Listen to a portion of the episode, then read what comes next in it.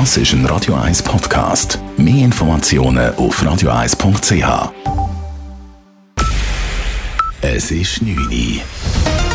Radio 1, der Tag in 3 Minuten. Mit dem Dave Burkhardt. Mit so vielen Schulkindern wie noch nie hat heute in der Stadt Zürich das neue Schuljahr begonnen. Fast 36.000 Schülerinnen und Schüler besuchen eine der rund 100 Schulen der Stadt. Schulvorsteher Filippo Leutenegger nutzte den Schulstart für einen Schulbesuch bei einer Primarschule im Stadtkreis 9. Das stetige Wachstum der Schülerzahlen an den Stadtzürcher Schulen sei eine Herausforderung, so Leutenegger. Jedes Jahr sind es zwischen 600, 700 und 1000 mehr. Das ist natürlich für das System eine rechte Belastung, weil es braucht ja mehr Schulraum. Mit der Einführung der Tagesschule braucht es nochmal mehr Schulraum. Und das ist natürlich eine Belastung auch für die Lehrpersonen und Betreuer. Er freue sich aber sehr, dass es trotz Schwierigkeiten auch dieses Jahr wieder geklappt habe, fast alle Lehrerstellen in der Stadt zu besetzen, so Leutenegger weiter.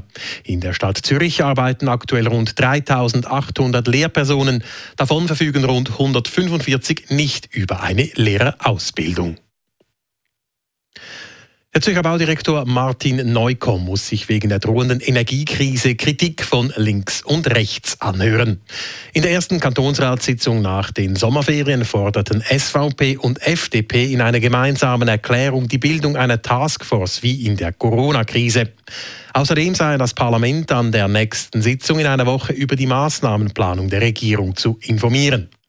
SP, AL und Grüne verlangten die Schaffung eines Krisenstabes oder einen Unterstützungsplan für Firmen oder Geringverdienende. Neukomm selbst stellte noch für diese Woche Informationen in Aussicht. Wirtschaftsminister Guy Parmelin warnt vor einer Überdramatisierung einer möglichen Strommangellage. Dies erklärte Parmelin im Interview mit dem Westschweizer Radio RTS. Parmelin ist mit seinem Departement auch für die Schweizer Landesversorgung zuständig. Zusammen mit Energieministerin Sommaruga habe er bereits vor Beginn des Ukraine-Krieges begonnen, Pläne für eine sichere Energieversorgung in der Schweiz auszuarbeiten. Ziel des Bundesrates sei nach wie vor, Kontingentierungen und Einschränkungen in der Schweiz, wenn immer möglich, zu vermeiden. Et le but du Conseil fédéral, actuellement, il a toujours été le même, c'est de tout faire pour éviter un contingentement des restrictions dans ce pays. Der Bundesrat werde seine entsprechenden Pläne bald vorlegen, so Parmelin weiter. Vorerst gehe es aber auch darum, dass freiwillig weniger Gas und Strom in der Schweiz verbraucht würden. Der Schweizer Pass erhält ein neues Design. Nach 20 Jahren würde die ganze Schweizer Passfamilie optisch überarbeitet, teilt das Bundesamt für Polizei FEDPOL mit. Eingeführt wird der neue Schweizer Pass dann per 31. Oktober. Die Erneuerung ist wegen aktuellen Sicherheitsstandards nötig. Unverändert bleibe der rote Einband. Zudem bekommen neben den 26 Schweizer Kantonen auch die fünfte Schweiz als Vertretung der Auslandschweizerinnen und Schweizer eine Visa-Seite. Weitere Details zum Passdesign sind noch nicht bekannt. Funktionalität und Ausstellungsverfahren bleiben beim neuen Pass unverändert. Alle bisher ausgestellten Ausweise behalten ihre Gültigkeit bis zum Ablaufdatum. Radio 1, Wetter.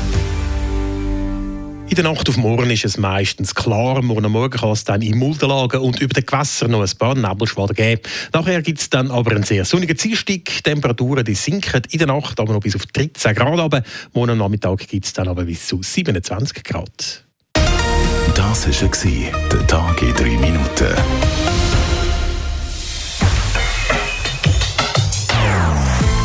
Non-Stop-Musik auf Radio 1. Bei uns klingt Musik einfach besser. Non-Stop. Radio 1.